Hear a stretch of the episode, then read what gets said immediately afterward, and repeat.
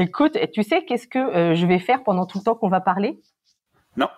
Puisque je suis une femme. Euh, ben oui, alors je vous le dis, je suis une femme. Tu sais, on peut faire plusieurs choses en même temps. Je vais faire mes ongles. OK.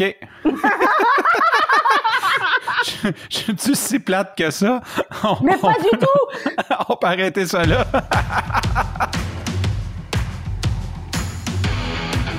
Il aime le code. Il faut que la communication soit codée, mais de façon claire et transparente. La rigidité, c'est pas pour nous. Mon nom est Francis parent et vous écoutez le Sandro Show. Mais le plus important, c'est qu'il est bélier.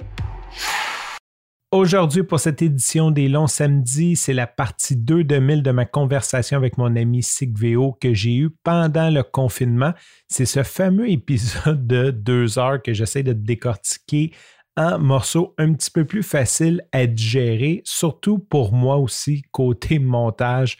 Euh, c'est comme un monstre que j'ai repoussé à éditer depuis le mois de mars. Aujourd'hui, c'est la partie 2 et on reprend où on a laissé, où Sigvé va nous donner sa vision, son opinion de la différence entre le système d'éducation français et le système d'éducation québécois. Sur ce, je te laisse à l'entrevue. J'aimerais que tu me décrives ça. C'est quoi ta vision de la culture européenne comme ça, de comment vivre l'éducation? Je pense qu'on touche un bon filon. non, mais de la part d'une Française, c'est correct, non? Euh, alors, je voudrais d'abord, premièrement, euh, préparer les auditeurs. Euh, ceci est juste mon opinion. Je ne veux, encore une fois, blesser personne ou vous sentir euh, attaqué. Mais euh, puisque tu me poses la question, Francis, et que tu sais que je suis en, phase persévérante, j'adore qu'on me demande mon opinion. Là, on est fini. on est fini, là, OK? Et en plus, t'imagines, je jumelle ça avec du, du, du, détail. Dans ma tête, l'éducation européenne, c'est vraiment old school. Comment dire? Autoritaire, euh, power trip, peu d'échanges. Je trouve que c'est encore très hiérarchisé et écrasant.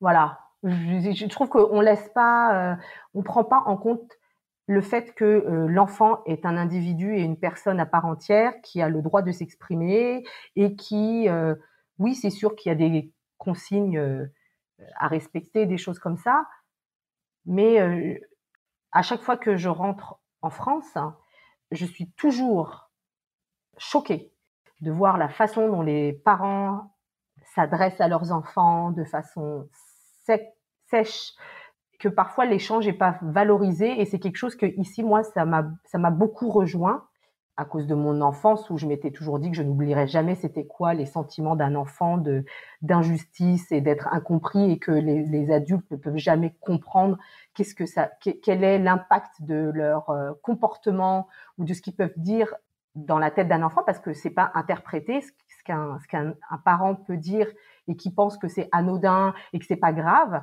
Parfois, c'est assez dévastateur pour un enfant qui le prend absolument différemment et qui n'a pas l'opportunité de le dire.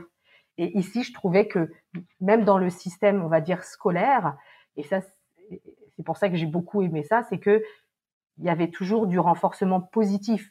Tout le temps, il y a, y a un échange, voilà, c'est ça. Il y avait un échange euh, sincère. Euh, et même les parents avec les enfants, parfois c'est aussi un peu trop extrême. Il y a toujours des extrêmes, tu vois, mais il y a avant de crier, bah voilà, c'est ça. C'est très criard le, le bah, je parle de la France, là, je n'ai pas été dans d'autres pays là, mais c'est très criard.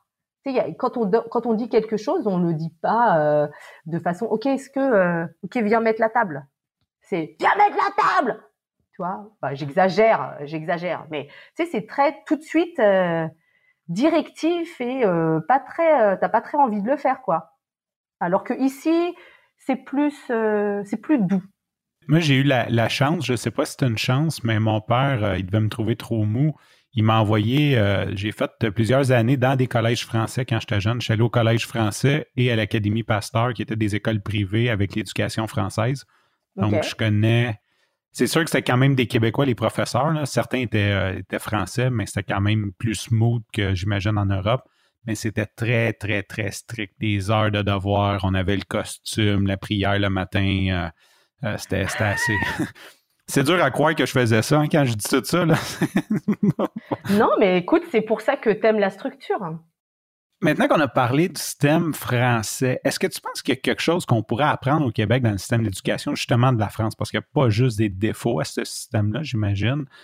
Ouais, écoute, euh, je ne sais pas trop, euh, parce que tu sais, ça fait longtemps que, que je suis partie.